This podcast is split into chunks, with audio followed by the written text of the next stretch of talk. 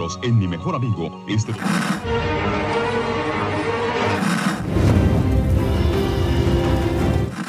nächste Stunde versetzt sie in eine Welt jenseits aller Vorstellungskraft. Sie überschreiten die Grenze in... Kinder, macht den Fernseher aus. Davon gibt's viereckige Augen. Hallo Achim. Hallo Dominik. Schnelle Folgenbesprechung von Star Trek Discovery. Ja, ich weiß aber nicht, ob das schnell geht heute. Echt? Okay. Keine Ahnung. Mal gucken. Äh, die aktuelle Folge heißt Sivis Pacem Parabellum. Wenn du Frieden willst, bereite dich auf den Krieg vor. Es ist die achte Folge der ersten Staffel von Star Trek Discovery. Und bis vor zwei Wochen hätte es auch noch die finale Staffel, äh, die finale Folge der Halbstaffel sein sollen. Dieses Wissen wurde mir auch mitgeteilt, äh, was von dir kommt ursprünglich. das ist richtig. Insofern kannst du es nur bestätigen einfach. Ja. Recht hat der Dominik. Also kommen jetzt noch zwei weitere Folgen. Eine Folge. Eine. Aha. Genau, das war hier der Cliffhanger eigentlich und wir sind dann doch schneller fertig geworden mit der Postproduktion und konnten noch eine Folge hinterherhängen. Und ich glaube, das merkt noch ein bisschen der Folge an, aber da kann man dann vielleicht dann. Achso, ich kündige wieder Sachen an. Ja. Ich finde, sie war, ich sag's jetzt schon, sie war komisch geschnitten, die Folge. Und es wirkte so, als wenn was fehlen würde. Und ich glaube, sie hätten sie anders, sie hätten noch mehr Informationen äh, uns jetzt schon gegeben, die in der nächsten Folge jetzt kommen. Äh, und dadurch würde es natürlicher wirken. Ich glaube, sie haben es ein bisschen zusammengekürzt irgendwie, zusammengestrichen. Aber das ist jetzt auch, das jetzt, Kann ja aber höchstens auf der Klingonenseite zusammengestrichen sein, weil auf der anderen Seite ist ja irgendwie auch ja, und nichts weiter passiert. Ja. Ja, und vielleicht noch ein bisschen was mit Stamets, dass es da noch weitergeht, dass man noch mehr sieht äh, von dem, wie sein körperlicher, geistiger Niedergang ist. Ja, ansonsten dieser Plot auf dem Planeten, der wäre genauso gezeigt worden. Mm, Genau, diesmal kann man wieder relativ strikt die Sachen voneinander trennen, denn A, B und C-Plot haben überhaupt nichts miteinander zu tun eigentlich. Ähm, Nee. Wir steigen ein in die Folge mit äh, Kampf, mit einem anderen Föderationsraumschiff. Ja, und das sieht irgendwie auch äh, sehr nach Föderation Ja. aus, finde ich. So ein, so ein altes Schiffchen. Mhm.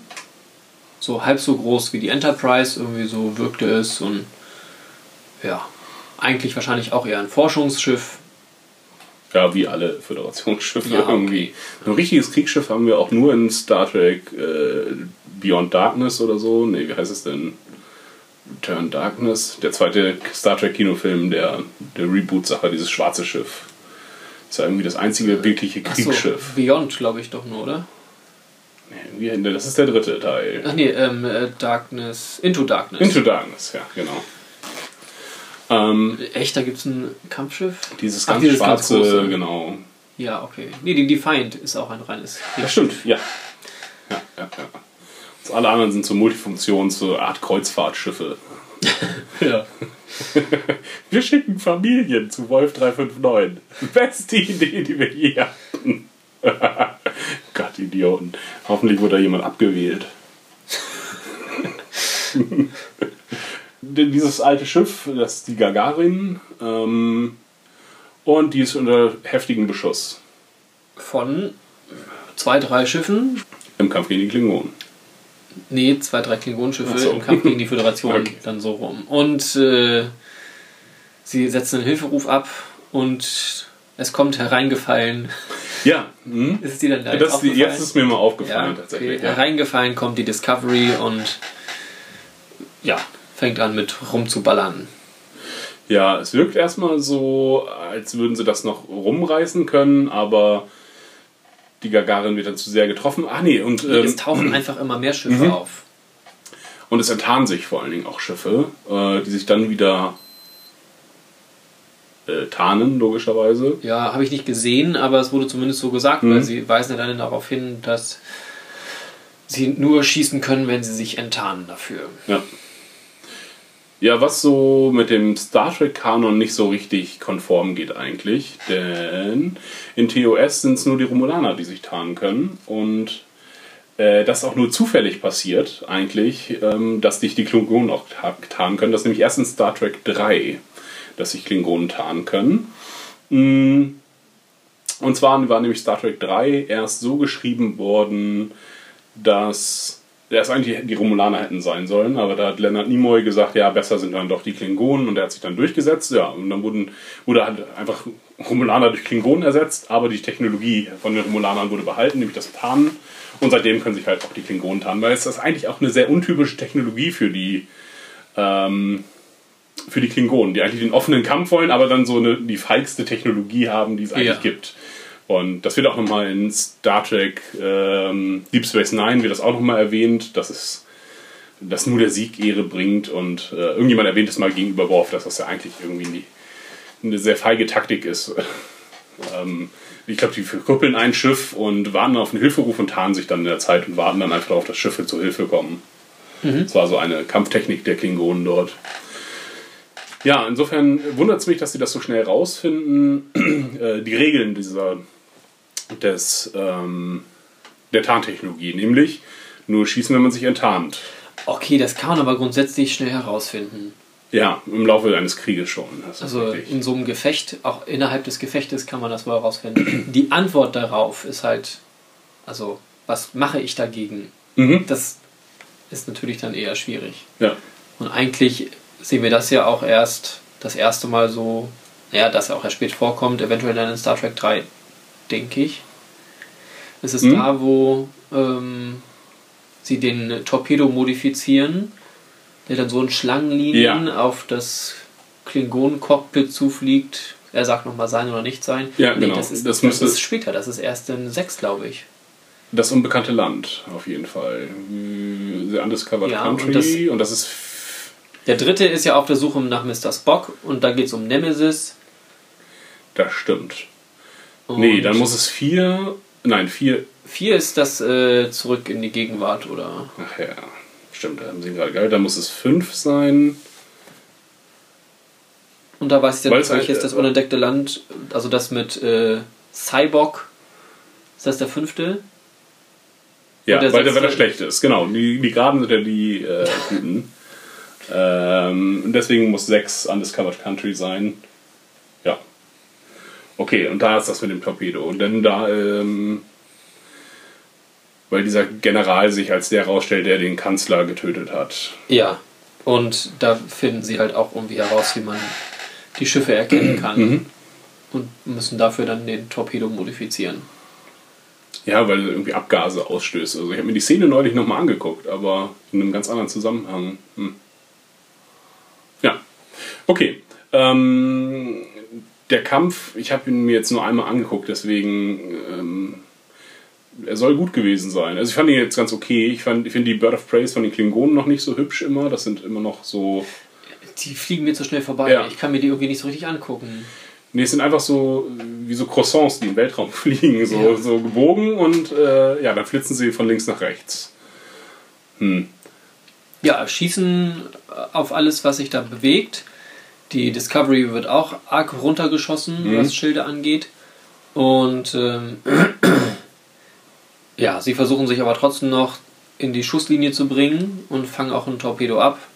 Aber der Es zweite wurden geht aber zweite, zwei geschossen und wo ist der zweite? Ja, der hat halt die Gagarin getroffen. Bei dem Ganzen wirkt die Crew immer noch ein bisschen tölpelig, tollpatschig und das mahnt ja auch ähm, locker an. Warum schießen wir noch nicht? Ja, schießen sie Ähm, auf alles, was sich bewegt, äh, sobald wir Zielerfassung haben. Und da muss aber trotzdem nochmal den Befehl geben. Ja, Auch- und auch bei der Steuerung ist irgendwie nicht so ganz. Sie haben es ja auch mit den Torpedos verkackt, haben ja eben nicht beide eingefangen und Mhm. ja. Mhm. Gagarin wird zerstört und sie gehen schnell auf schwarzen Alarm und springen raus. Da sehen wir dann auch eigentlich gleich, dass Stamets das nicht so gut. Nicht so gut verkraftet. Er wankt aus dem, also wir sehen erstmal, wie seine neuen Implantate Ja, ähm, auf nee, zugehen dann. ja. Und wankt da raus und ist erstmal verwirrt und Mhm. äh, fragt Desorientiert. Tilly danach, ähm, äh, was sie denn hier unten machen als Captain. Genau. Und bemerkt dann seinen Fehler und wird dann schnippisch. Und äh, meckert sie irgendwie an, äh, warum sie denn Ich weiß gar nicht mehr, was, was er sagt, aber. Ja, sie sagt, hä, wie Captain? Und äh, er sagt, habe ich ja gar nicht gesagt, irgendwie so, Hm, glaube ich. ja. Und ähm, ja, da dachte ich nur, da stehen auch andere Leute, warum reagieren die nicht? Mhm. Ist es denen egal? Haben die nichts, dürfen die nichts sagen? Ja. Harte klar, Hand sie haben halt keine Rolle dafür gekriegt oder werden nicht dafür bezahlt, was zu sagen. Äh, Die Ja. Schauspieler meinst du? Ja. Die werden halt nicht bezahlt dafür, was zu sagen. Stehen da halt nur rum an den Konsolen, ne? Und sehen gut aus. Ähm, das triggert äh, Tilly und sie möchte unbedingt darüber sprechen und ähm, belästigt Stamets in der Kantine. Und ähm, ja, sagt er, sie sind ein bisschen komisch. Genau, jetzt, wird's, jetzt sagt sie nämlich, ja, sie haben sich ganz verändert, jetzt sind sie wieder äh, der alte Stamets und das finden wir nicht gut. Mhm. Obwohl er sich ja, also die, die Veränderung vorher fanden sie offenbar alle ganz super, dass er jetzt einfach komplett anderer Mensch geworden ist und nun ist er wieder ein bisschen mehr der alte Stamets, der grummelige, zynische Wissenschaftler. Ähm, und nun plötzlich gibt es Gesprächs Gesprächsbedarf. Ich würd, hätte den ja schon vorher angesetzt, wie ich auch letzte Folge schon gesagt habe. Sobald er sich irgendwie äh, verändert, muss er mal nachgeguckt werden einfach.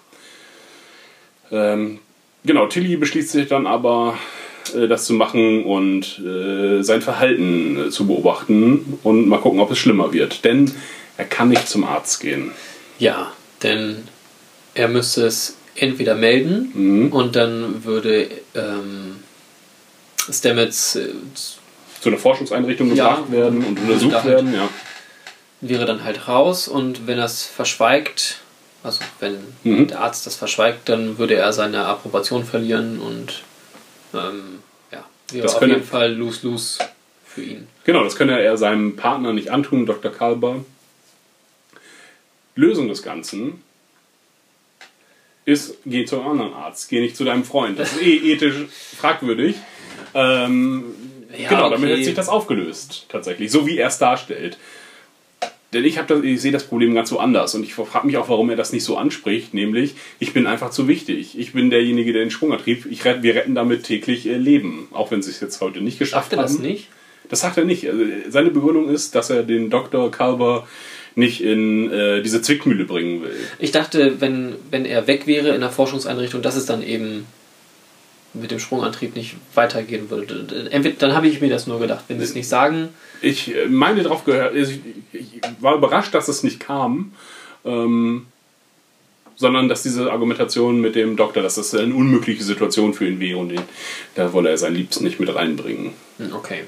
Müsste ich mir nochmal, wie gesagt, ich habe es nur einmal auf Englisch gesehen und Ja, Äh, also der, der Sprungantrieb wäre dann halt erstmal gestorben quasi. Genau. Und damit auch die einzige Waffe, die es- die Klingonen haben nämlich offen, setzen offenbar immer mehr und mehr Tarnvorrichtungen ein und haben damit quasi den Vorteil der Discovery ausgeglichen äh, und fahren nun selber wieder Siege ein, denn sie haben ja eben gerade drei Schiffe zerstört. Es wird noch von zwei anderen Schiffen gesprochen, die halt äh, vorher bereits zerstört wurden, die mit der Gagarin unterwegs, war, unterwegs waren. Das war relativ zeitgleich, weil ähm, Lorca beschwert sich dann ja bei dem Admiral, Mhm. warum gab es keine Hilfe, warum waren nur wir in diesem Quadranten. Ähm, es hätten noch zwei andere Schiffe da sein müssen. Ja, die wurden eben zeitgleich angegriffen Ah, und okay. auch zerstört. Ah, okay, das wäre dieselbe Schlacht gewesen und die sind nur zu spät reingesprungen. Okay. Äh, Ja, das macht auch Sinn. Genau, die Hood und noch irgendeins. Nee, nicht Ho- Hoover. Ja. Die Hood ist ein anderes Schiff. Aus TNG. Hm. Ja, der Admiral ist ganz schön. Ich habe nur noch in Erinnerung, dass er ganz schön scheiße zu ähm, Lorca ist. Der vulkanische, äh, der vulkanische Admiral, den er ja auch letztes Mal irgendwie so bruskiert hat. Ähm, Die aber auch abgewürgt hat und ja, genau, richtig. Und der war ganz schön mies, aber ich erinnere mich nicht mehr genau, was er sagt. Ja. Nächstes Mal müssen sie besser werden oder so. Keine Ahnung. Ja, und sie haben ja, kommen dann noch zur Sprache, wo eigentlich, was das Außenteam macht. Mhm. Ach ja, genau. Mir war, das ist dann gleich, mir war das gleich aufgefallen, dass äh, auf der Brücke jetzt eben genau Ash Tyler und äh, Burnham fehlen. Mhm. Ähm, Saru war mir nicht aufgefallen. ähm, dachte ich mir so, ja, okay, dann sind die wohl gerade irgendwo anders unterwegs. Obwohl es hier auch nicht so die Aufteilung zu geben scheint, dass der Sicherheitschef auch gleichzeitig der Kanonier ist. was sonst bei TNG auf jeden Fall der Fall ist. Und bei TOS gab es einfach diesen, diese Art von Offizier nicht so richtig. Oder es war mir nie bewusst, wer der Sicherheitsoffizier ist. Es waren immer irgendwelche Redshirts, die dann aufgetaucht sind und immer ein anderer. Es gab jetzt nie einen auf der Brücke, der speziell fürs Abfeuern von Torpedos äh, zuständig war. Vielleicht ja, noch aber Pavel also sie Chekhov. haben auch, glaube ich, immer nur den Phaser bedient bei TOS. ich glaube, das hat Spock auch noch hingekriegt mit Mhm. dem kleinen C. Denn auch bei der Gefechtsübung ist auch Ash Tyler nämlich nicht, die wir vor zwei, drei Folgen gesehen haben, ist Ash Tyler auch noch nicht. Äh, da soll er das auch nicht machen. Oder macht er das nicht, auf jeden Fall, das Abfeuern von Waffen. Da ist er schon da. Ich glaube, der ist ja schon da. Man hatte mich in irgendeiner anderen Szene auf jeden Fall gewundert, huch, warum macht Tyler das nicht? Naja. Mm, Genau, äh, auf dem Plan. Ja, gehen wir jetzt zu den Planeten. Leider. Uns wird dann nämlich nochmal per Logbuch, glaube ich, auch wieder das alles erzählt, dass äh, Burnham, Tyler und Saru auf dem Planeten gelandet sind, um Tja, also Die- dieser Planet ist ja was ganz Besonderes. Denn alles, was da auf diesem Planeten existiert, Sinkt. ist äh, in Symbiose miteinander und ja, genau, singt, produziert oder erzeugt halt irgendwelche Schwingungen und ja, Und zusammen- ins, insgesamt ja, genau. hört es sich halt an wie eine Melodie, wie ein Gesang. Ja. Und sie wollen jetzt halt diese Schwingungen für sich nutzbar machen, daraus eine Technologie entwickeln, um die Klingonenschiffe aufzuspüren, eben wie ein Sonar. Mhm. Wo ich mich frage, warum nutzen sie nicht ein Sonar? Doch auch, sie sind ja meistens in der Nähe, Geht die das, Klingonen. geht das nicht im, im luftleeren Raum? Äh, Da ist ja eigentlich nichts, was schwingt, schwingen kann. Das ist ja, ist ja mehr oder weniger leerer Raum, außer auf der subatomaren Ebene und das ist auf jeden Fall nichts groß genug, um schwingen zu können. Deswegen hört man ja niemanden im Weltraum schreien. Weil die Stimme das nicht Okay. weiterträgt. Also es gibt kein Medium, was das weiterträgt. Ähm, ja, deswegen, deswegen ist das halt auch so eine Hokuspokus-Hippie-Technologie was sie uns halt einfach erzählen, das müssen wir jetzt einfach akzeptieren. Nur dann zeigen sie uns, ja, und das ist hier alles auf natürliche Weise entstanden, und dann zeigen sie uns eine ganz unnatürliche Konstruktion, nämlich ein Baum hat einen Kristall umschlungen und hat so ein, ein, einfach eine ganz lange Antenne. Und das vermutlich an mehreren Orten auf der Welt. Oder ich hoffe, dass es nicht nur eine ist. Als ich das gesehen habe, dachte ich schon, dass es nicht natürlich ist, sind da Lebewesen auf jeden Fall drauf. Das kann nicht natürlich entstehen ohne Lenkung. Dass es aus natürlichen Materialien ist, ja, okay, meinetwegen, aber wie das passieren soll, weil es auch komplett raussticht. Da drumherum ist dann auch kein Wald, äh, sondern es gibt nur diesen einen dicken Baum, der hunderte Kilometer hoch wächst bis in die Wolken hinein. Und eher fallisch aussieht. Ja, sehr, ja. Ähm, ja, dadurch war es jetzt auch, war die Überraschung jetzt nicht so groß. Ähm, achso, sie erzählen uns noch, warum diese Außenmission so lange dauert, denn das gibt irgendwas ab, deswegen kann man nicht mit dem Shuttle sicher direkt dahin fliegen oder dahin beamen, Ja. äh, sondern muss 30 Kilometer, nein, das sind mehr. Ich, achso, sie sind jetzt noch 30 Kilometer entfernt, sind aber schon seit zwei Tagen unterwegs. Mussten sie 100 Kilometer weiter parken und dahin laufen. Was dann wiederum zu der, dazu führt, dass man sagt, eine Saru hätte das auch in 15 Minuten jetzt erledigen können. Wie schnell? 80? 80 Stundenkilometer. Tja. So schnell kann er laufen, weil er eben zum Wegrennen geboren ist. Mhm. Ja, dachte ich mir dann schon, als sie diese Informationen haben fallen lassen, okay, wir werden ihn noch rennen sehen. Ja. Mal gucken, wie es aussieht. ja. Das ist ein bisschen wie das Reh bei Walking Dead. Ja. Eigentlich noch schlechter. ja. Wie so im Horrorfilm. Also wirklich in einem sehr Low-Budget-Horrorfilm. Ja, also so war da halt irgendwie auch viel ganz schlecht animiert Ja. dieser, auf diesem Planeten.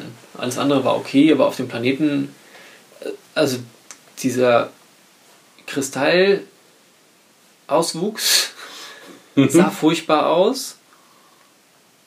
Ähm, sah Ja. nicht beeindruckend aus. nee, also sie haben das, und da haben sie das so lange gezeigt. ja. Das hat wirklich einen großen Teil eingenommen. Ja. Den Planeten Penis Und da dann halt dieses furchtbare Rennen von Saru später. Ganz, ganz schlimm sieht das aus. Ja, was haben wir da? Wir haben da jetzt ganz viel Einblicke in Saru nochmal. Wobei eigentlich so viel ist es auch nicht. Am Ende Nee. die Auflösung nochmal. Ähm, was er, dann die- er die hört Flutswelt Fall. angeht. Ja, so, ja. Ja. Er hört auf jeden Fall dieses Singen und es nervt ihn und äh, Naja, es, also es setzt ihm sehr zu tatsächlich. Es ist Genau. anstrengend für ihn, weil er es nicht ausblenden kann. Und gleichzeitig muss es auch mega anstrengend sein, wenn du 80 Stundenkilometer rennen kannst, ne? Oder sehr schnell bist. Und dann musst du mit zwei Trotteln da mitlatschen, die sehr langsam sind. Gleichzeitig möchtest du diese Mission sehr schnell beenden, weil äh, du Ohrenschmerzen die ganze Zeit hast. Vollkommen verständlich, dass er da angepisst ist insgesamt. Und äh, auch äh, nicht so ganz klar, warum sie, weil das eine sehr einfache Mission ist. Das ist halt, geh zu dem Baum hin, pack, den, pack dieses Ding dahin und guck nach, ob wir die Frequenzen nutzen können für das Sonar. Ähm, warum sie ihn das, er ist ja auch Wissenschaftler, äh, warum sie ihn das nicht äh, haben alleine machen lassen? Na gut, sie haben ihm halt zwei Klötze ans Bein gebunden namens Tyler und Burnham. Neben seinen hochhackigen Schuhen, die man jetzt diesmal auch sehr gut gesehen hat. Mhm. Er hat so Hufe quasi. Ähm, genau. Wäre noch witzig, wenn er zum Schnelllaufen seine Füße auspacken Ja. müsste, so wie bei Beast in den, äh, in den neuen X-Men-Filmen. Befreie deine Füße, damit du noch schneller rennen kannst. Jetzt sind sie auf jeden Fall unterwegs und sie begegnen überraschenderweise Lebewesen auf dem Planeten, die erstaunliche Ähnlichkeit mit den Sporen haben. Es kommen dann so blaue, Ja, blaues, blauen Krams runter und bilden so, ja, so Schattenrisse quasi von Wesen, mit denen Saru dann auch erstmal kommuniziert, denn er kann sie hören. Ja, das Fall. Einzige, also, dass sie halt so eine Mittelachse haben, diese Wesen, und irgendwie Mhm. dann sehr symmetrisch sind auf beiden Seiten. Sonst war da irgendwie wenig zu erkennen. Ich dachte auch, es nimmt noch mal mehr Formen an, aber war gar nicht so sehr. Was ja, war halt immer so eine Ansammlung von, von Lichtern. Mhm. Ja, nehmen Kontakt auf und bringen die in eine Hütte. Ja, wozu, also, und da, da hört es bei mir vollkommen aus.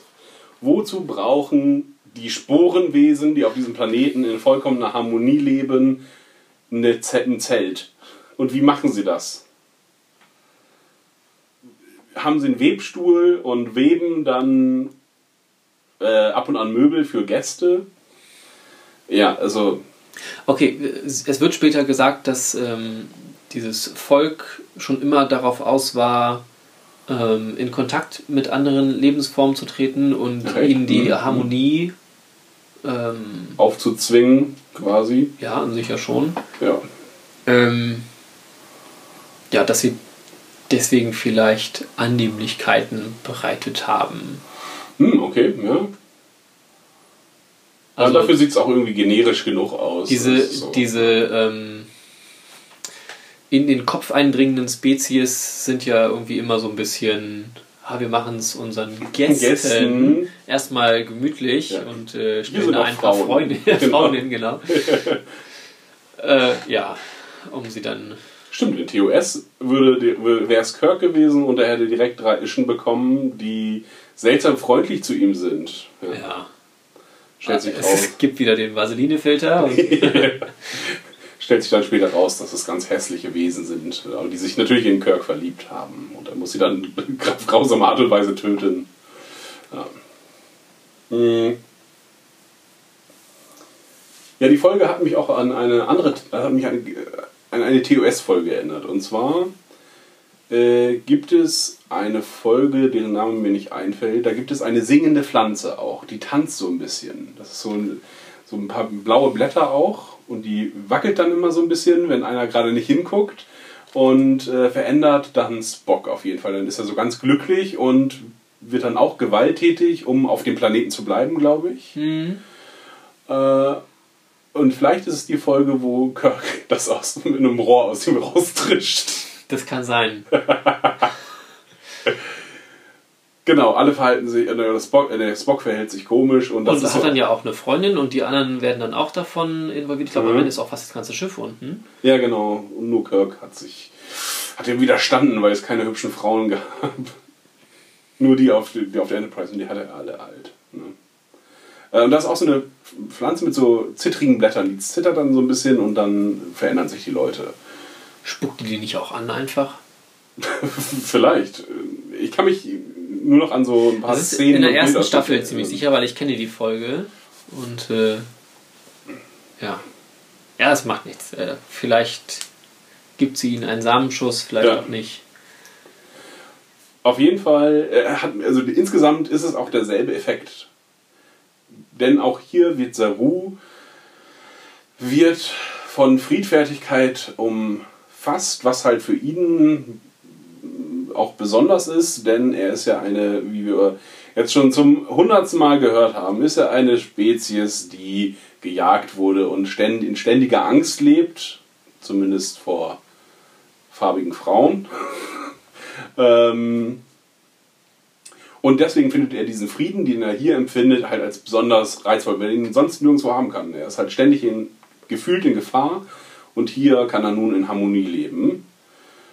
Und kümmert sich dann auch nicht so sehr mehr um die Mission, denn er kommuniziert, also er versucht, er scheint so ein bisschen die, äh, ein bisschen Zeit zu schinden. Äh, ja, wir haben erstmal Grundvokabular festgelegt. Ähm, Ja, und es ist ja anstrengend für Ja. ihn und ähm, achso, wobei er dann erst.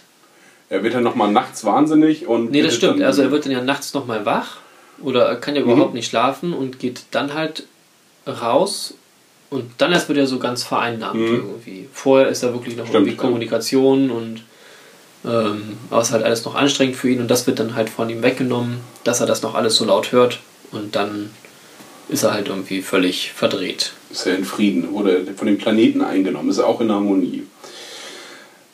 Burnham und äh, Ash bemerken das dann zu spät, als er sie um die Kommunikatoren bittet. Da dachte ich mir schon so, ja.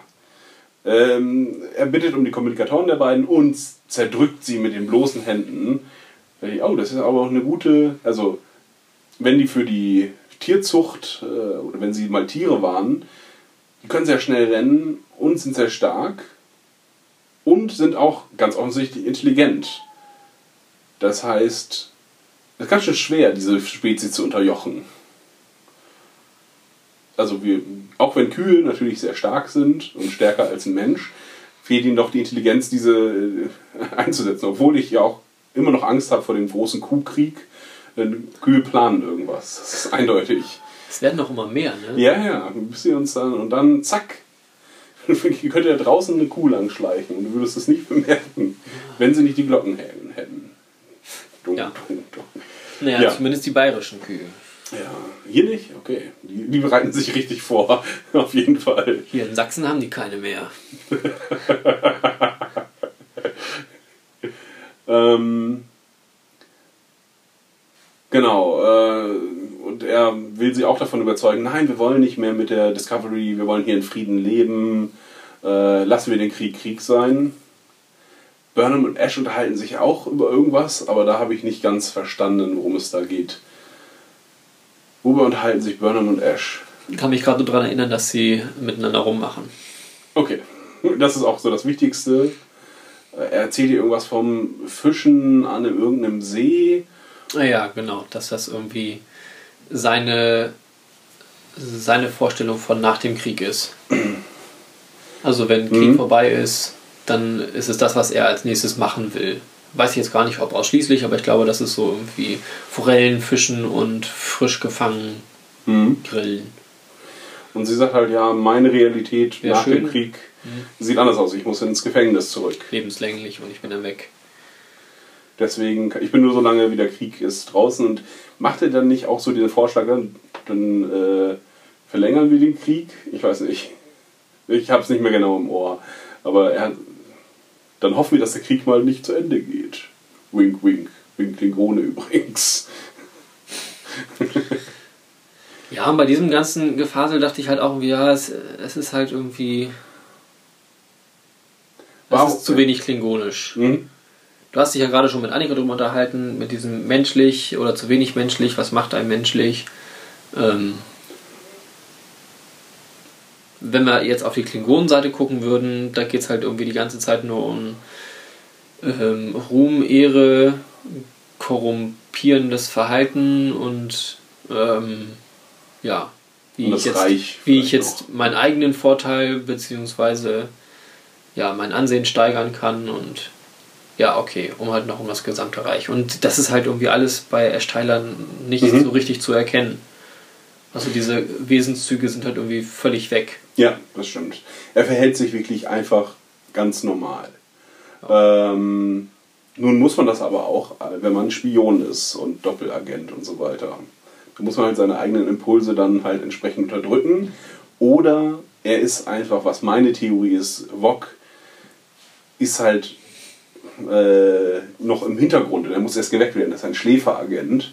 Und nun, genau, das ist dann bei dem Klingonenplot. Deswegen möchte Lorel dann gerne auf die Discovery unbedingt, um ihn zu wecken und dann den klingonischen Plan zu verfolgen.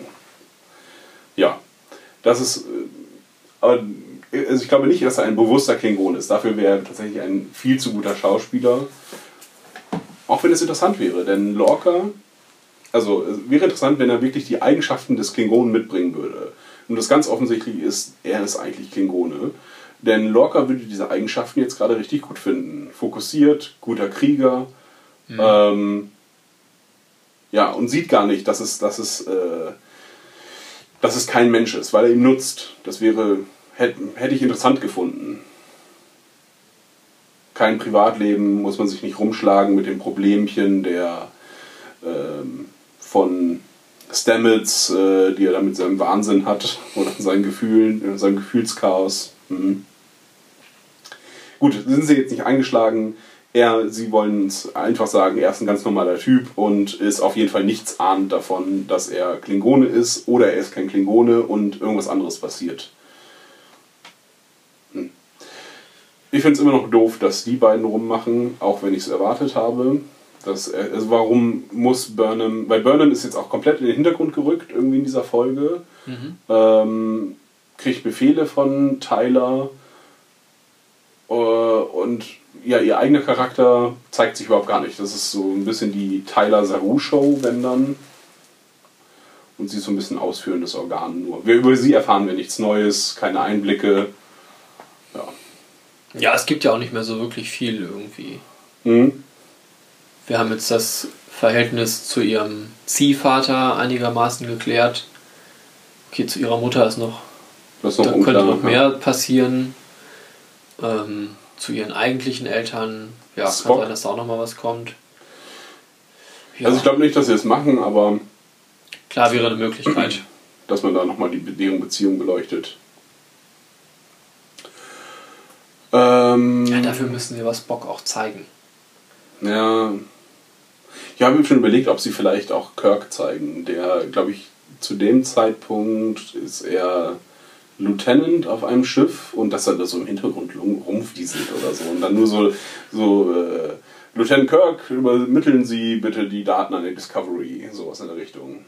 Aber äh, alles zu viel gesponnen gerade. Ähm, in der Folge entscheiden sich dann, nachdem sie das herausgefunden haben, dass Haru halt äh, geistig verwirrt ist, versuchen sie erst mit ihm zu argumentieren. Ne? Und das hat mich gewundert, denn entweder ist er unter Kontrolle eines, eines anderen Wesens, dann lohnt es sich nicht zu argumentieren mit ihm, oder es ist sein eigener Wunsch und er verhält sich halt so, weil er Saru ist. Ähm, und dann lohnt es sich nur mit ihm zu argumentieren. Sie unterhalten sie, sie sagen ihm, ja, wir müssen aber trotzdem unsere Mission, glaube ich, durchführen. Oder vielleicht ist es auch später im Kampf. Auf jeden Fall argumentieren sie mit ihm. Das wundert mich, wenn du jetzt ganz offensichtlich unter Einfluss äh, eines fremden Wesens wärst, dann würde ich ja nicht mit dem fremden Wesen argumentieren. Außer lass ihn, lass ihn äh, gehen. Und nicht, als wenn du noch Achim wärst oder er Saru. Ja. Auf jeden Fall spielen sie ihm dann vor, dass sie da auch Interesse dran haben und oh, erzählen sie mir von ihrer, von ihrer Sekte. Das finde ich gut. Ähm, während Burnham äh, sich äh, auf den Weg macht, die letzten Kilometer zu überwinden, um die Discovery zu erreichen über das Sonarfunkgerät und dort Hilfe zu holen. Denn sonst äh, kriegen sie keine Hilfe. Denn die Kommunikation wurde unterbrochen von Saru. Saru findet das aber dadurch raus, dass er über dieses Sporenwesen mit Tyler eine Verbindung eingeht und merkt, sie sind Verräter? Unaufrichtig. Unaufrichtig, genau. Auch hier wieder die Vog-Ash-Theorie möglich oder also spürt einfach nur allgemeine Unaufrichtigkeit Ja, er sagt, er kennt oder ist es in diesem konkreten Zusammenhang? also mit Wissen um deine Theorie Mhm. dachte ich erst so, oho, jetzt wird was ähm, enthüllt und sie können es nur irgendwie wegschreiben, indem sie oder wegkriegen, indem sie ähm, diese Sporen wieder aus ihm rausholen, dass er dann irgendwie einen Teil seines Gedächtnisses verliert Mhm. wieder. Ähm, ja, aber sie haben es dann ja aufgelöst mit, dass er sofort den Plan von den beiden durchschaut hat, von Burnham und Tyler, dass, ähm, dass Burnham halt schon vorgelaufen ist und jetzt halt dann die Discovery kontaktieren will. Mhm. Daraufhin macht sich Saru auf die Hufe. Okay, ich dachte, das wird, wird mehr gewürdigt, dieser Wortwitz. Entschuldigung. Vielleicht von den Zuhörern. Äh, macht sie auf die Hufe und wir sehen die furcht eine furchtbare Animation mit dem Rennen. Das sieht so scheiße aus. Ja. Es ist so ein bisschen wie, äh, was ist das dann? 90er Jahre, der rote Blitz. Mhm. Irgendwie, wenn er dann so ganz schnell versucht zu laufen. Oder wie bei, ähm, Gott, wie heißt der? Terence Hill?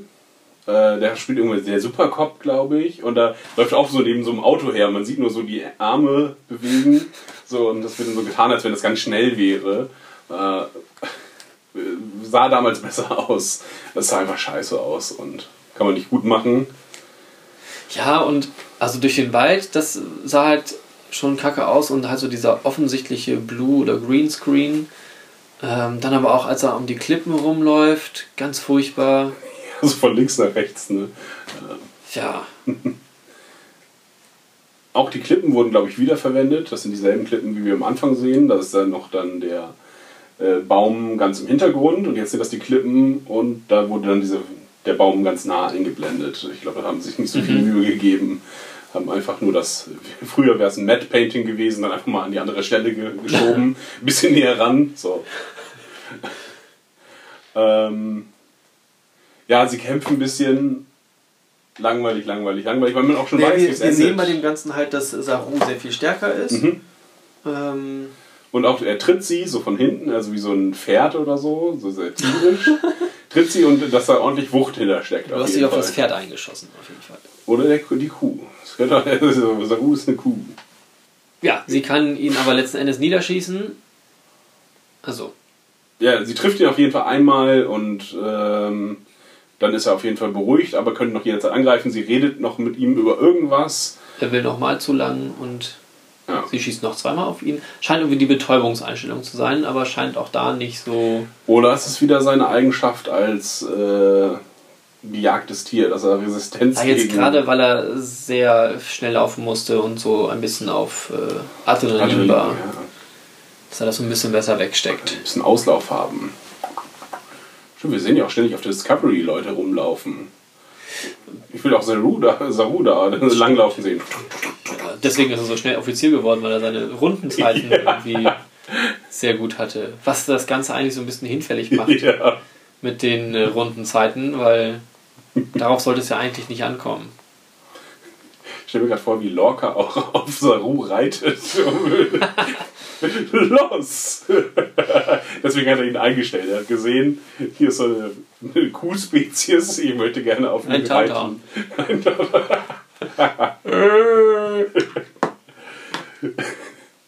Ja, genau. Mm. Sie rufen die Discovery und Ach so, ja, über Saru erfahr, erfahren dann, erfährt dann diese Spezies, äh, die Paupaurianer oder so ähnlich, erfahren dann von dem Konflikt mit den Klingonen. Nee, sie, ah, Quatsch. Saru zerstört dieses Gerät. Und sie bittet nun die äh, Paupaurianer oder so ähnlich, wie sie heißen, bittet sie darum, die Discovery zu rufen. Ich glaube, das, das macht nicht das Gerät, weil das Gerät ist kaputt von. Ja, wobei nicht ganz kaputt, weil er dafür Ja. beantwortet am Ende auch die Discovery. Ja, sie bittet sie, äh, bitte, ähm, wir sind im Konflikt, sie wollen doch Frieden und der einzige Weg, dass hier Frieden herrscht, ist, wenn wir euch benutzen dürfen, um äh, als Sonar. Mhm. So, und jetzt ruft mein Schiff. Schiff kommt an, aber die Paupaurianer, vielleicht hätte ich diesen Namen nachgucken sollen, diese, auf jeden Fall diese Pflanzenspezies da unten, diese Sporenspezies, hat einen anderen Plan, um Frieden zu erzeugen, nämlich sie ruft auch die Klingonen. Woher sie deren Adresse haben, weiß man nicht. Vielleicht von der Es scheint, äh, es ist ja aber, haben Sie es nicht gesagt, ein strategisch wichtiger Punkt, also scheint er auch nahe der Mhm. neutralen Zone mindestens zu sein. Ja, trotzdem musst du ja irgendwie dein, dein Funknetzwerk irgendwohin ausrichten. Ich glaube, so funktioniert das irgendwie, oder? Die müssen ja wissen, wo, an wen sie anrufen, denn sie rufen ja gleich auch den Klingonenchef an. Cool. Haben sie auf der Kurzwahltaste gehabt. Mhm. Ja, und das ist der, dann das Ende der Folge. Nein, noch nicht so ganz. Also Saru wehrte sich ja noch gegen die. hat sich ja dagegen gewehrt, hat ja sehr dagegen gesprochen, weil er eben den Krieg nicht auf diesem Planeten tragen möchte, weil er halt möchte, dass die weiter in, in Frieden leben können. Mhm. Ähm, ja, sie werden zurückgeholt. Saru geht es auch nicht wirklich gut. Wurde ja viermal mit dem Phaser beschossen. Ja, aber das war, war ein blauer Phaserstrahl. Es war halt nur so ein stimmt. Betäubungsstrahl und irgendwie waren ja auch diese Sporen in ihm drin. Wir haben übrigens auch gesehen, dass äh, Tyler durch diese Sporen mal eben so dahin transportiert wurde, Ach ja, wo ich stimmt. mich auch sehr gefragt habe, Gott, ist das wie dumm. machen die das? Sind das jetzt tatsächlich irgendwie auch die, diese Sporen aus dem Sporennetzwerk, dass sie mal eben so, also erst so seitlich da rausgetreten dann, Mhm. nicht von oben runtergefallen. Das wäre, das wäre dem Sporenantrieb äh, eher passend, wenn er so eine halbe Fußlänge über den Boden und dann äh, aufkommt. Ja. Äh, ja, Ja, stimmt, das ist. also auch diese Fähigkeit haben die irgendwie, sich da mal eben so schnell, ja, haben ihre eigene Eigentransportertechnologie. Ja, und auch diese, diese Verbindungssache. Also, ja, wir sind mit allem verbunden auf diesem Planeten. Jetzt muss man das halt nur noch mal so transdimensional denken, weil äh, auch Stamets sagt, ich bin mit allem verbunden und so weiter. Ich bin ein multidimensionales Wesen. Äh, jetzt nicht unbedingt in der Folge, aber in der, glaube ich, der letzten. Ähm, Nun könnte man noch sagen, dadurch, dass sie Tyler transportiert haben, haben sie vielleicht auch einmal sein Gehirn durchgescannt. Und wenn er Wok ist, haben sie vielleicht da die Informationen her, die Telefonnummer von Ja. Nicole. ja. Wie ich schon vor 10 Minuten sagte, aber danke, dass du es jetzt. Nee, hast du, ja? Ja, Oh, aber ich, Entschuldigung. ich spiele es hier nochmal ein.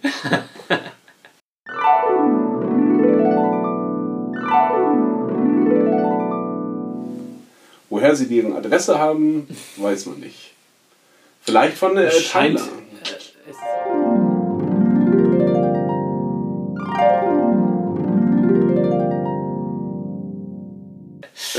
Und deine Du kannst, es, Nullreaktion du kannst es auch einfach einsprechen und dann hinterher nochmal. Ich habe das da gesagt. An zwei Stellen. Dominik hat recht. ja, Ja, okay, wir wären jetzt am Ende der Folge, haben aber bislang noch die Krankenstation die. Klingonenseite haben wir jetzt noch ausgelassen. Wir haben noch ein bisschen Krankenstationen. Saru ist auf der Krankenstation. Das sagte ich wiederum gerade. Scheiße. Oh Gott. Ich war so einfach, ich habe nur in meinen Ohren summen hören, wie der ganze Planet vibrierte. Dominik hatte recht, Dominik hatte recht. Nichts anderes gehört. Okay, du hast recht. Ja, Spielst und jetzt aber auch sie, wieder ein. sie ähm, merken dann ja auch, dass auch die Klingonen ankommen. Das ist dann tatsächlich das Ende. Mhm. Die, die Sarkophag. Das Sarkophagschiff. Mhm. Ähm, ja, die ganze Klingonenseite. Um Ja, hat nichts damit zu tun, Lorel. aber ich glaube, es fängt auch damit an, dass Lorel einfach sich mal auf die Brücke von Kohl transportiert. Ne? Ja. Mal eben so dahin. Hallo? genau. sie sagt, glaube ich, auch einfach, ich habe gehört, dass du eine Gefangene hast. Und das ist so.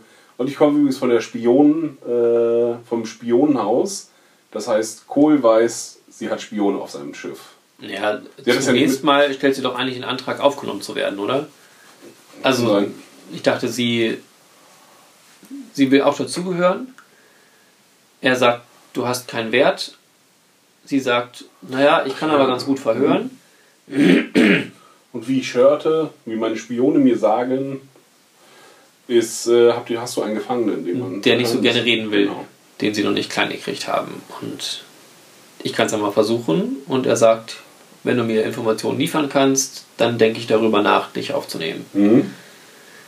Und sie wird gleich zum Admiral durchgelassen. Ja, mit, sie hat ihren eigenen Besteckkasten mit. Sie hat so ein längliches Teil, äh, auf dem dann verschiedene Bestecke hängen, Folterbestecke. Mhm. Das trägt sie so durch die Gegend. Äh, Sieht so aus wie so ein kleiner Kolbenträger eigentlich, oder? Ich weiß nicht, was ein Diese kleinen, ist. diese kleinen äh, Glasröhrchen, die äh, Ah, ja. Mhm. Reagenzgläser. Hm? Reagenzgläser? Ja, ganz Gläser. Okay. Es gibt noch Erlenmeyer Kolben, ganz speziell, aber. Okay, gut. Ja, das hat mich irritiert. Schreien warum Sie. Schreien Ja, Sie. Schreien Sie. Nein, ich schrei doch nicht. Ah! Ich schreie sie an, dann schreit sie zurück und sie schreien sich gegenseitig an. Und die Wache verschwindet. Gut, jetzt können wir reden. Ja. Darüber, dass Lirel äh, gerne äh, defektieren möchte. Was? Also- Defekieren?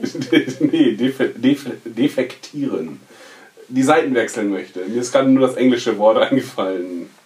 Defekt. Ähm, Bittet ja quasi um Asyl. Genau, und äh, ich brauche ihr Schiff. Äh, welches Schiff? Äh, die Discovery. Also sie möchte unbedingt auf die Discovery. Das ist so. Und sie dachte, ah, der Admiral kommt von der Discovery. Ähm, Ja, was in dem klingonischen ähm, Bewusstsein ja das, das nächstliegende wäre. Genau. Ja. Die höchstgestellte, also der Admiral, ist auf dem besten Schiff. ja. Und das ist ja momentan nun mal die Discovery. Und sie kam ja auch von der, sie ist ja sogar mit dem Shuttle von der Discovery geflogen, oder? Ja. Ja. Genau, insofern ist das äh, eine valide Annahme. Aber der Admiral stutzt dann auch schon so ein bisschen. Hm? Ähm, warum sie jetzt speziell auf die Discovery möchte, ja. Das kann ihr egal sein. Kann sie auch auf irgendeine Sternbasis oder was weiß ich. Naja, aber sie, sie weiß vielleicht auch um die Transportertechnologie. So langsam müssen die Klingonen es ja auch rausgefunden haben. Ne? Also um, die, um den Sprungantrieb. Insofern Ja, weiß ich nicht. ist es schon anzunehmen, dass wenn sie jemand befreit aus Also der sie wissen Gefangenschaft, auf jeden Fall, dass sie einen Antrieb haben, der sie Mhm. unglaublich schnell irgendwo hinbringen kann. ja. Weil die Anfangsszene wirkte für mich auch so ein bisschen wie Falle. Also Mhm. wir greifen jetzt hier mal an, um die Discovery dahin zu locken, um die Discovery halt auch zerstören zu können. Aber es war dann halt doch nicht so sehr, dass sie es sehr auf die Discovery abgesehen haben, weil sie wollten ja auch die ähm, Gagarin zerstören und hatten ja eben nicht das Feuer hauptsächlich nur dann auf die, auf die Discovery.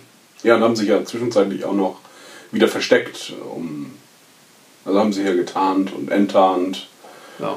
um halt nicht, was halt nicht so viel Sinn macht, wenn man ein Schiff hat, was sofort wieder wegspringen kann.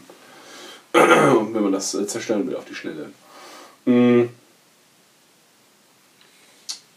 Ja, der Admiral ist da verwundert, es wird aber nicht weiter darüber gesprochen. Und dann ist auch schon die nächste Szene, wie sie schlendernden Ganges durch die Klingonen-Korridore gehen und sich Ja, ein bisschen was, unterhalten. was da alles so passiert, das ist mir nicht ganz klar geworden. Auch die Zusammenhänge zwischen den einzelnen Sachen.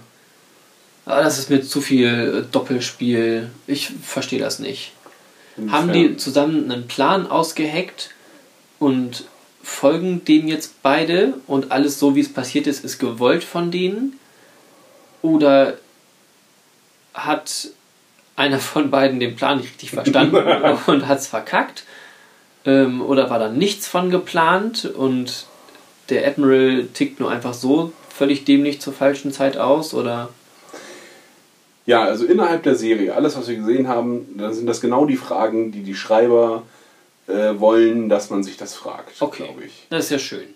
Ja, allerdings finde ich, gibt es schon sehr deutliche Hinweise. Denn sie versuchen ja nicht zu entkommen, sondern sie schlendern einfach über die Korridorgänge in einem sehr gemäßigten, unterhalten sich auch dabei, einfach über ihr Privatleben. Ähm, und sch- schleichen nicht zum Beispiel, sie hat keine Waffe im Anschlag. So, und dann werden sie scheinbar überrascht von anderen Klingonen und nun, ja, dann stirbst du halt wenigstens auf ehrenvolle oder im Kampf. Und dann hauen sich ein bisschen und äh, sie drückt sie gegen ein Energiekabel und dann wird sie gebraten. So. Und dass das alles nicht so zusammenpasst, einfach, wenn man versucht, jetzt wegzuschleichen, dann müsste man schleichen oder laufen oder so, aber sie schlendern da lang. Naja, Deswegen ist es für mich ziemlich eindeutig, dass sie irgendeinen Plan haben und der Tod des Admirals gehört dazu, denn guckt auch keiner, ob sie wirklich tot ist, sondern sie wird gleich weggeschliffen und in eine Kammer mit anderen Toten gepackt. Ja. Also Die für mich war noch so, es wird ja da ein bisschen erklärt, Lorel sagt, ähm, ich kenne dieses Schiff in- und auswendig, Mhm. ich habe hier jahrelang drauf gelebt. Und ja. ähm, war halt für mich so ein bisschen, ich kann mich hier bewegen, ohne dass ich entdeckt werde. Und das kann ich ganz entspannt tun. Und nun kamen halt doch welche. Mhm. Und es wirkte so ein bisschen, ah ja, hm, klappt jetzt so doch nicht. Ähm, ja, es kommt zu dem Kampf. Der Admiral wird scheinbar getötet, aber so ganz sicher ist es irgendwie doch nicht, weil Lorel äh, ist auch so ein bisschen, ja, ich würde die jetzt entsorgen, die Leiche. Mhm. Darf ich, darf ich, darf ich, darf ich? Bitte? Die anderen gehen weg und sie schleift den Admiral dann halt auch weg, eben in diese Kammer. Ja, und da sind jetzt aber scheinbar ihre lieben Alten Kumpels Sektenkollegen, genau. alle aufgeschlitzt und tot. Mhm. Auch so Und scheinbar angenagt. das- Einer ist nur die Hälfte da, auf jeden Fall. Das setzt, macht die irgendwie sehr, macht sie sehr traurig. Ja, sie schwört dann Rache laut gegen Kohl. Weil ich mir denke, das ist für einen Spion ganz schlecht, seine Gefühle so offen zu zeigen. Ich werde dich vernichten, Kohl. Ja. Genau, sie geht dann raus und der Shot bleibt dann auf dem Admiral sehr lange, so dass man denkt, gleich schlägt sie die Augen auf. Ähm, Passiert aber nichts. Man nein. sieht sie auch sonst nicht irgendwie atmen Ja. oder ich habe auch keinen Herzschlag oder sowas gesehen. Ich habe es mir auch nur einmal angeguckt. Mhm. Aber man, Ähm. hat, man wusste sofort, man muss darauf achten, äh, ob nun, ob sie noch irgendwie Lebenszeichen zeigt. Und es ist nicht eindeutig, dass sie tot ist. Sie hätte, hat jetzt kein äh, Messer im Herz stecken. Also es Aber ist körperlich unversehrt. zumindest von vorne. Also sie wurde ja mit dem Rücken dagegen gedrückt. Ähm, ist jetzt beides möglich. Also wir haben kein Lebenszeichen gesehen. Von daher ist es möglich, dass sie tot ist. Kann aber halt auch sein, dass es Ich jeden Augenblick auf gar keinen Fall tot. Ja, Nur man kriegt halt keine Hinweise, man kriegt keine Hinweise darauf, ja. Aber es macht anders keinen Sinn. Nee, es wäre halt Quatsch, Ja. wenn sie jetzt tot wäre. Lorel geht zu Cole und Sagt leider gestorben, aber ich habe wichtige Informationen herausbekommen. hat Oder ich, sie. oder ich hätte wichtige Informationen, sie hat zumindest mit mir geredet. Cole sagt doch irgendwie so, ja, Ja, und sie, sie hat halt ich hatte mehr erwartet, aber sie, Sie hat sie zumindest versucht- zum Reden gebracht. sie hat versucht zu entkommen, hat versucht mein Messer zu nehmen und ich habe sie deswegen getötet. Ja. Ehrenhaft gekämpft. Und Cole sagt, verpiss dich, weil. Nein, nein, erstmal sagt er, ich nehme dich jetzt erstmal in mein Haus auf. Ja? Der Ach Typ ja. mit Farbe steht da, Ja. er dippt und äh, nimmt sie ins Haus auf und sagt, ha, wus, dachtest du jetzt, dass ich dich äh, in mein Haus aufnehme? Nein, du bist eine Verräterin. Ja. Das macht, und da musste ich wirklich mehrmals, äh, habe ich zweimal zurückgespult, ob ich irgendeine äh, Zeile übersprungen habe, irgendwas nicht richtig gelesen habe, vielleicht, das zu schnell ging. Weil ich dachte, dieser Moment von, ich nehme dich auf, zu, ha, du bist eine Verräterin und nun töte ich dich, war übergangslos. Und das wird uns ja auch nicht erklärt. Das hat vermutlich mit irgendwie klingonischen Bestrafen zu tun. Er hat sie in sein Haus aufgenommen, deswegen darf er sie bestrafen, sonst gäbe es Krieg mit dem anderen Haus, Mokai, wo sie herkommt. Vermutlich das, aber das erzählen sie uns alles nicht, sondern es ist einfach übergangslos. Und auch welche Informationen er hat, erzählen sie uns nicht, sondern nur, du bist ein Spion, das weiß ich, natürlich. Vielleicht hat einfach jemand, der in dem Gang ging, gehört, dass du laut Rache geschworen hast. Und er hat ja auch alle anderen von dem Kult getötet. Wir haben immer jemanden vor der Tür stehen.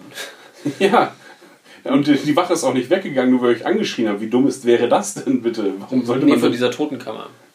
Da steht Ja. immer jemand. ist nur sehr unauffällig, ja. Äh, sie wird weggeschleppt und dann sagt jemand, ah, ein Planet ruft uns an. Ja, Wir genau. da wohl hin. Und so kommen die dann dahin. Fertig. Ende der Folge. Ich überlege kurz was. Achso, äh, deine Theorie hat sich übrigens bewahrheitet mit den Stamets, äh, dass er, äh, er ist kein nicht aus dem Mirror-Universum, sondern ziemlich sicher einfach, dass er zwischen verschiedenen Zeiten hin und her springt. Denn er hat ja äh, Tilly als Captain gesehen und auch im Mirror-Universum wäre Tilly kein Captain, die ist dafür zu jung einfach sondern sie, sie hat uns ja erzählt, ich werde auf jeden Fall mal Captain werden. Äh, deswegen scheint er, hat er, ist er irgendwann in die Zukunft gesprungen und hat das halt gesehen und ist jetzt halt nur verwirrt. Das ist auf jeden Fall eine mögliche Zukunft. Er springt wahrscheinlich zwischen möglichen Zukünften hinterher, so ein bisschen wie Picard äh, in der letzten Folge von TNG, wo er ja durch seine Krankheit, ich glaube, es ist die Krankheit, zwischen verschiedenen Zukünften oder Zeiten hin und her springt. Ist das nicht Und auch eine Q-Folge? Vielleicht. Bin, ja, doch, muss, muss eine Q-Folge sein. Die letzte Folge ist auf jeden Fall. Das ist die letzte Folge der Staffeln. Ähm, und das endet auch mit der Q-Folge, so wie sie angefangen hat. Genau. Äh, und da ist er ähnlich, da ist auch Picard ähnlich verwirrt zu Anfang. Äh, immer wenn er zwischen den Zeiten hin und her springt und kann sich dann aber relativ schnell wieder eingewöhnen und ist dann halt in der Zeit. Und erst am Ende ist es. Es ist ziemlich ähnlich zu Stamets tatsächlich. Ja. Insofern äh, stimme ich dir jetzt zu, dass mit dem Mirror-Universum ist, stimmt nicht, sondern er ist einfach nur, und er sagte ja auch letzte Folge, ich bin, der, ich bin der, von der Zeit losgelöst.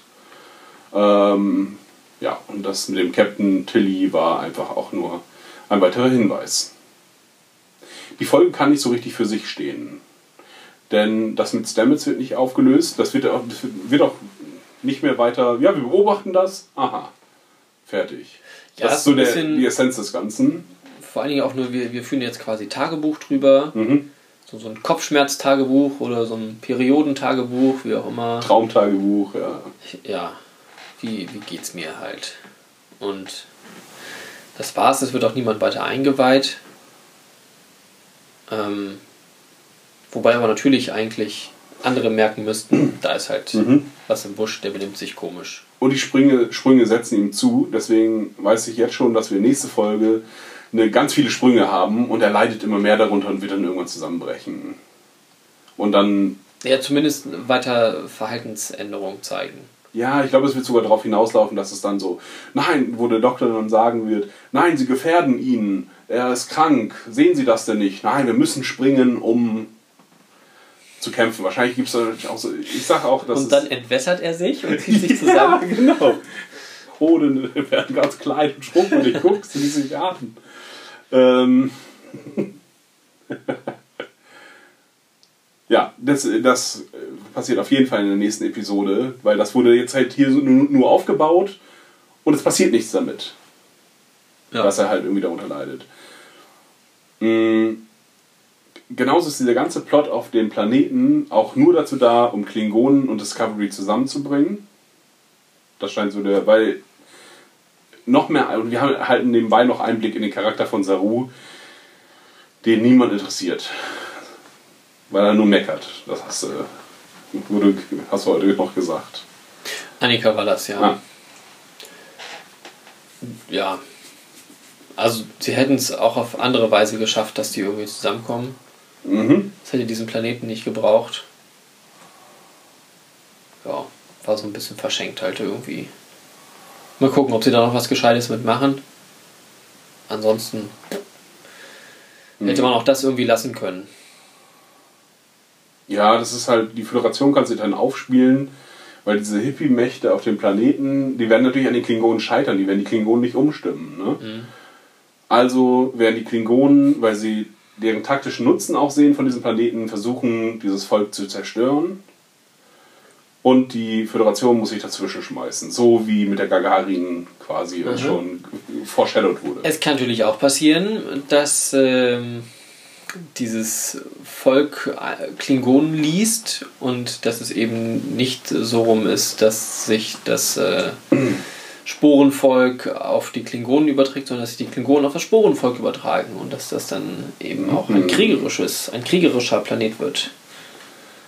Und vielleicht dann die Discovery, das Sporennetzwerk, weil die haben was mit dem Sporennetzwerk zu tun. Das kann nur sein. Ist mir vorher gar nicht so aufgegangen, als du gesagt hast, dass er ja auch reingebeamt wurde. Dafür ist es auch zu ähnlich. An sich ja. Und ja. Achso, was wir noch nicht. Das muss man jetzt auch nicht so ewig besprechen, aber was wir noch nicht. Es wird noch über die Direktive 1 gesprochen. Es sind Die oberste Direktive. Oberste Direktive, genau.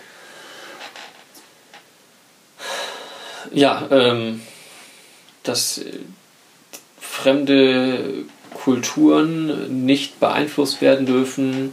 Solange sie keinen Warp haben, das glaube ich. Ne? Genau. Und wenn diese Beeinflussung aber schon stattgefunden hat, muss ein möglichst muss es einen Informationsaustausch geben oder muss, Ja, müssen dann ist eh Informationen schon gesammelt werden, Kind halt in den Brunnen gefallen. den ersten Kontakt, wenn er halt schon hergestellt wurde, dann Ja. ja. Genau, muss eine gemeinsame Kommunikationsbasis geschaffen werden. Das fand ich noch ganz interessant, Ja, genau, fand ich auch tatsächlich interessant. Ähm, weil man das halt nicht so häufig hat. Also in TOS war es ja irgendwie nie Thema so richtig. nee.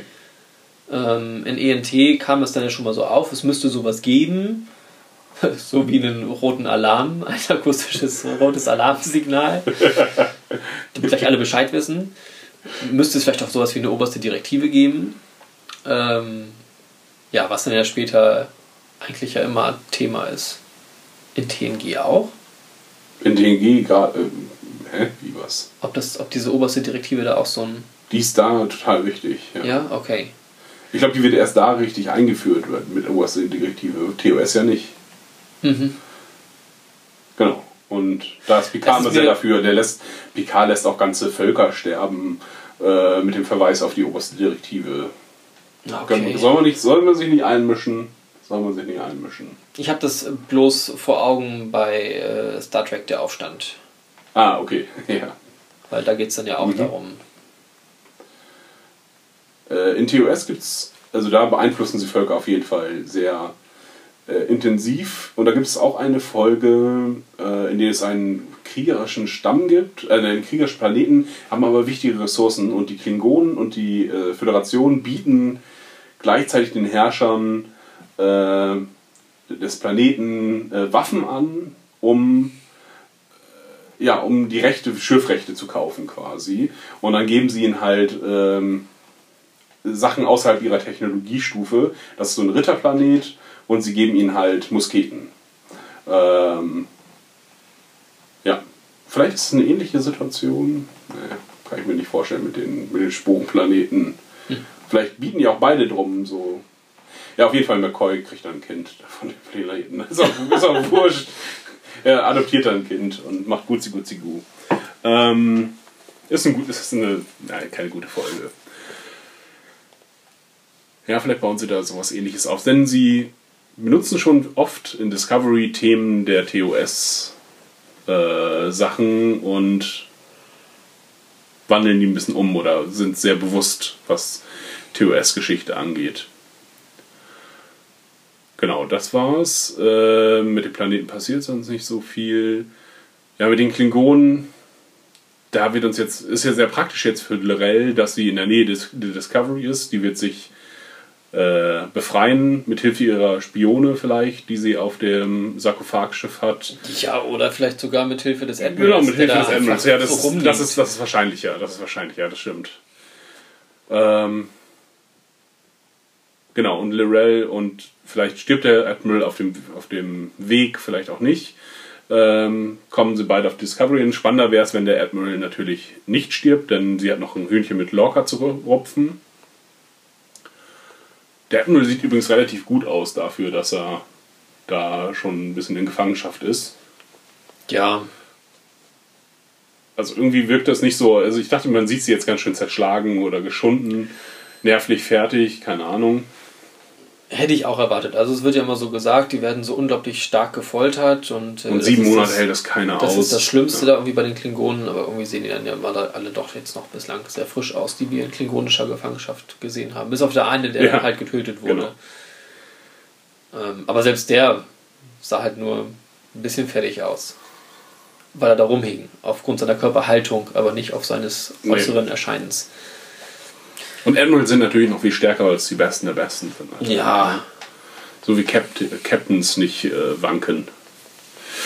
Dann wird ein Admiral erst recht nicht wanken. So, ähm.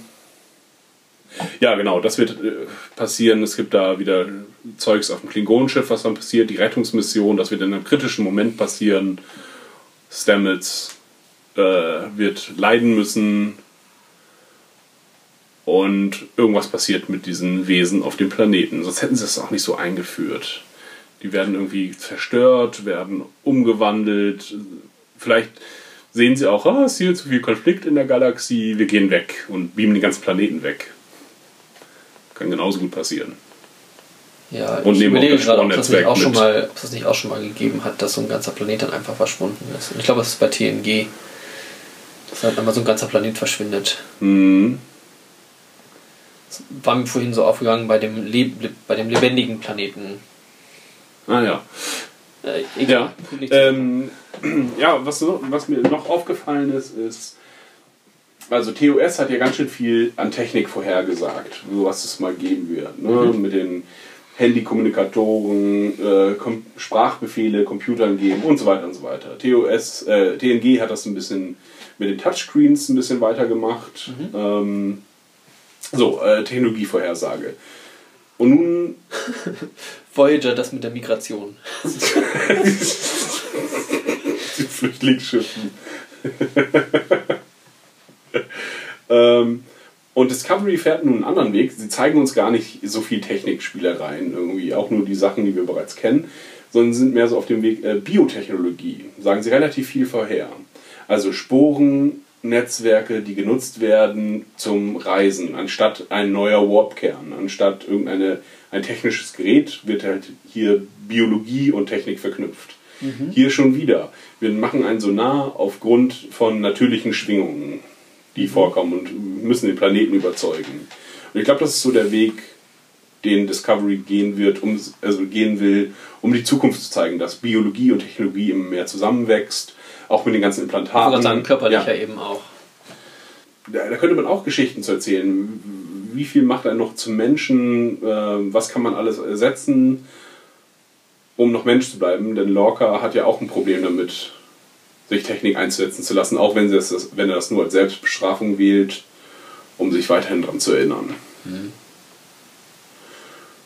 Jo, und das war's für die Folge. Unsere Meinung ist, glaube ich, schon ganz gut rübergekommen über diese Folge. Ja, danke.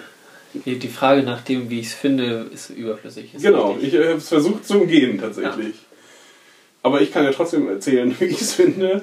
Bitte. Ähm, die Folge an sich lässt sich überhaupt nicht richtig bewerten, denn sie ist nur Aufbau für die nächste Folge einfach. Die ganze Zeit. Und wenn man sie nicht im Doppelpack sehen kann, dann macht das auch keinen Sinn. Die war auch wahnsinnig kurz. Sie war, glaube ich, knapp 40 Minuten. Okay, die Zeit habe ich nicht vor Augen. Also äh, insgesamt sind die Folgen von äh, Discovery relativ kurz und variieren auch nicht so stark.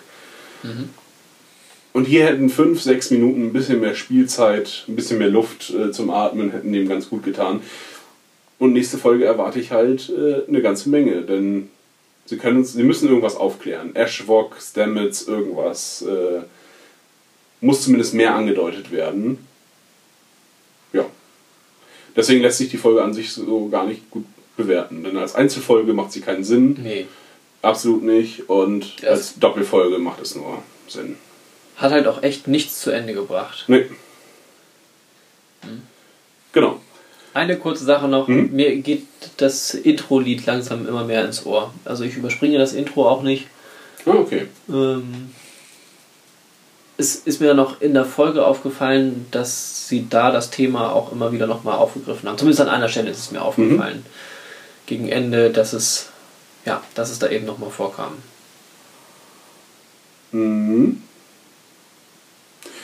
Mir gehen die Logbücher auf den Keks. Dieses Logbuch erzähle, das ist irgendwie faul.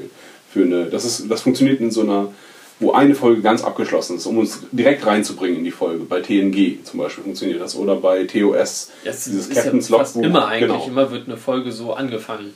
Einfach um schnell Informationen loszuwerden. Eine Title Crawl quasi. Im Ah. Logbuch.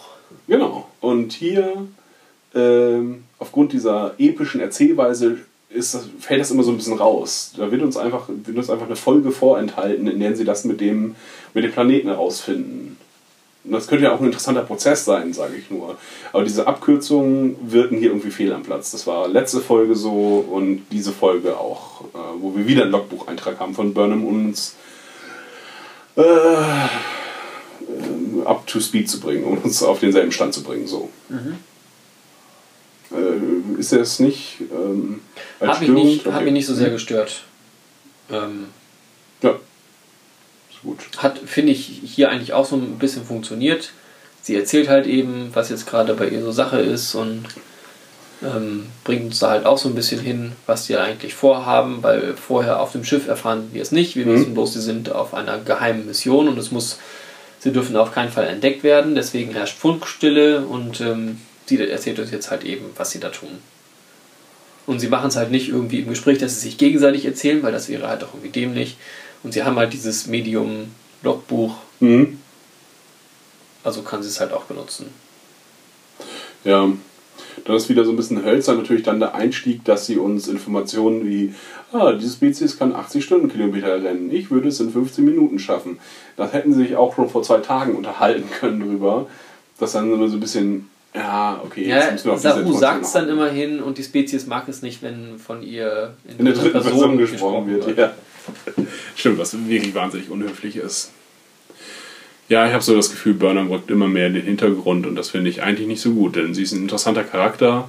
Wenn sie jetzt halt, sie hat immer nur Smoochy-Moochie-Szenen mit Tyler, irgendwie, wo sie sich gegen, Ja, wo sie ihn anschmachtet. Ich finde sie auch sehr viel am Rumheulen. Mhm. Also auch diese Folge hat sie wieder irgendwie den. Moment, ja. wo sie mehr am Rumjammern ist als alles andere. Und das eigentlich war sie als starke Persönlichkeit, solange sie erster Offizier war, ähm, eingeführt worden. Mhm. als selbstsicher und Ja. auch ihrem Schicksal ergeben. Ja, ich nehme auch das, ich nehme auch dieses Schicksal an. Äh, alle hassen mich. Ich weiß, wie ich bin. Und nun plötzlich wird sie ganz sehr unsicher und muss äh, irgendwie Männer anschmachten. Ja, das finde ich irgendwie. Ich möchte meinen ersten Freund haben. Äh. Ja, okay. Ich bin gespannt auf nächste Folge. Also ich bin tatsächlich noch gespannt auf die nächste Folge. Ja. Das ist auf jeden Fall gut. Wie lange haben wir dann Pause? Ähm, bis Januar, Mitte Januar. Okay, es geht ja. Ja, dann gibt es nochmal fünf, sechs Folgen oder so und das war es dann auch. Mhm. Erstmal. Aber sie äh, fangen in zwei Wochen mit dem Dreh der zweiten Staffel schon an. Okay. Vielleicht sind sie jetzt mal ein bisschen schneller. Ja. Dass es nicht schon wieder so ewige Verzögerungen gibt. Ach ja, das hatte ich schon wieder vergessen. Ja, das ist ein Dreivierteljahr, ne? Und diesmal konnten sie es ja auch nicht. Sie hätten es ja auch im Januar dann nochmal starten können. Also wenn alles fertig wäre, dann erst im Januar ist nun mal alles fertig bei Discovery. Oder Februar, März. Ja, sieht man mal, wie lange sich sowas hinzieht, ne? Drehschluss war, glaube ich, beim Start der zweiten Folge von Discovery. Da haben sie aufgehört zu drehen. Und dann ist jetzt nur noch Postproduktion gewesen. Und die ersten Folgen hatten sie halt fertig. Vielleicht sah man das auch diesmal, dass sie nicht so viel Zeit hatten mit, ähm, mit der Grafik. Ja, vielleicht hat es sich da dann bemerkbar gemacht. Wirklich. Beim nächsten Mal dann. Äh, können wir noch mal darauf achten, auf die CGI. Okay, bis äh, nächstes Mal. Ja, bis zum nächsten Mal.